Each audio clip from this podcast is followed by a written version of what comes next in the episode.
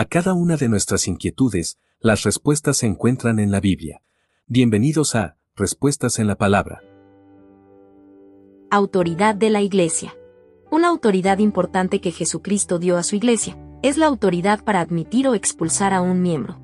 Por eso la Iglesia tiene total autoridad para expulsar a un creyente infiel que no acepta sujetarse a la disciplina. Esta decisión será aceptada en el reino de los cielos, siempre y cuando esa expulsión haya sido realizada en conformidad a las sagradas escrituras y bajo la dirección de Dios. De la misma manera, la Iglesia tiene total autoridad para admitir nuevamente a un creyente que haya mostrado arrepentimiento de su pecado y cumplido con la disciplina impuesta.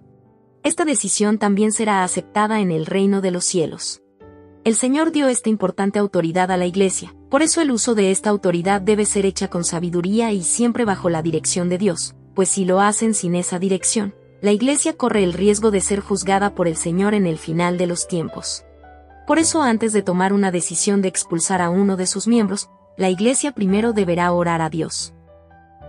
Mateo capítulo 18 versículo 18.